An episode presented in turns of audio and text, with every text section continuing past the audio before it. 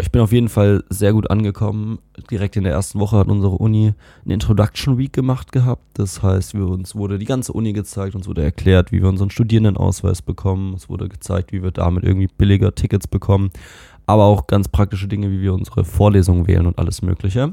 Und dadurch hatte man dann doch einen ganz guten Einstieg und man konnte in dieser Woche dann auch sehr gut die anderen äh, Exchange Students kennenlernen, weil eben dann doch alle ein bisschen verloren waren und dann konnte man sich da gegenseitig helfen. Äh, was auch ein wirklich ein guter Punkt war, um hier Leute kennenzulernen, ist, dass mh, alle hier mehr oder weniger auf einem großen Campus wohnen.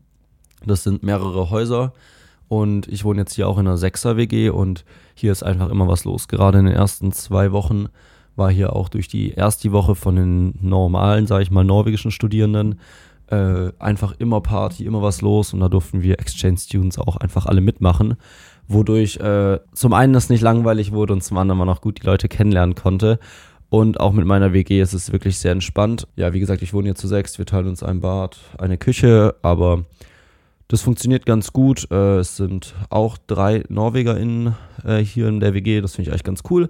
Auf der einen Seite können die einem ganz gut Sachen helfen, wenn man mal irgendwelche Mails auf Norwegisch nicht versteht oder der Google-Übersetzer dann doch äh, nicht ganz optimal funktioniert. Und zum anderen ist auch cool, finde ich, äh, einfach so einen Kontakt bisschen zu den NorwegerInnen zu haben, weil man doch deutlich mehr zu vor allem Erasmus-Studierenden hat.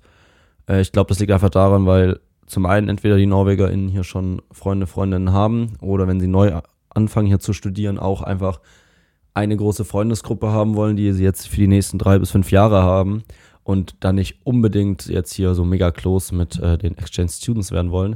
Andersrum ist es dafür aber eben hier mit äh, den ganzen Erasmus-Leuten, weil alle wissen, dass man nur ein halbes Jahr oder mehr oder weniger hier ist, äh, sind alle mega offen und alle freuen sich, wenn man dabei ist und man macht sowieso Aktionen mit allen zusammen. Oder ja, einfach sind immer alle eingeladen, weil ähm, es nicht so wichtig ist, ob man sich perfekt versteht. Und dadurch ist hier echt immer eine sehr, sehr coole Atmosphäre und es macht wirklich Spaß. Äh, das Studium hier ist ein bisschen anders aufgebaut.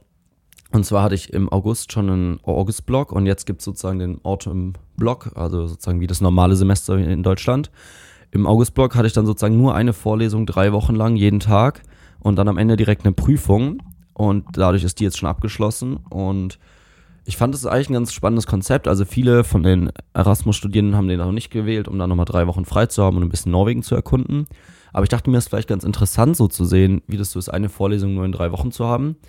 Und da das ein bisschen schwierig war, sowieso hier mit der Anrechnung meiner Credit Points, habe ich da eine Vorlesung genommen, die überhaupt nicht in meinen Studiengang normalerweise passt. Aber das war dann echt interessant, sozusagen sich drei Wochen nur auf dieses Fach so komplett zu konzentrieren. Und es hat mir dann auch, auch viel Angst genommen, dass ich irgendwie in den Vorlesungen nichts verstehe, weil die auf Englisch sind, denn das ging dann da relativ gut. Und jetzt habe ich dann doch auch passende Physikvorlesungen und auch da funktioniert es immer noch soweit ganz gut, dass ich eher Probleme an den Physiksachen habe und nicht am Englisch. Das ist natürlich mehr oder weniger beruhigend, würde ich sagen. Ähm, was die Stadt hier angeht, Ors, bisschen südlich von Oslo, man braucht so 30 Minuten mit dem Zug nach Oslo. Also ist jetzt nicht weit weg, sage ich mal. Und wenn man irgendwie was Größeres haben möchte, kann man da ganz schnell hinfahren. Sonst sind auch zwei kleinere Städte, einmal nördlich, einmal südlich, wo es große Einkaufszentren gibt. Denn in Ors selbst gibt es wirklich eigentlich nur einen Supermarkt, beziehungsweise drei Supermärkte und ein äh, Bahnhof. Und was vielleicht auch ganz wichtig ist, es gibt ein äh, Vino Polé.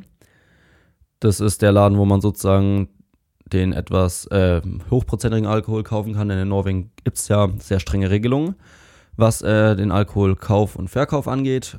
Und sozusagen, das sind dann einfach die zwei Läden, sag ich mal, die alle Studierenden hier brauchen, aber viel mehr gibt es dann auch nicht. Das ist ein bisschen schade, aber ja, dadurch äh, ist halt hier kein großes Nachtleben in den Städten, wie man es vielleicht aus Deutschland kennt, aber dafür hat man hier eben alles an einem Fleck. Weil es so eine kleine Stadt ist, übernehmen das die Studierenden dann doch komplett und das ist irgendwie auch ganz lustig.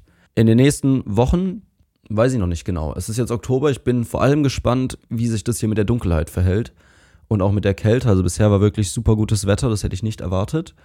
Aber die nächsten Wochen und dann, wenn es eben, weil man ja weiß, dass die Sonne hier dann früher untergeht, wie das dann mit der Dunkelheit ist, ob es Spaß macht, ob es dann nur noch kalt, regnerisch und dunkel ist und man hier eine tiefe Depression fällt, was ich natürlich nicht hoffe, da bin ich vor allem gespannt drauf.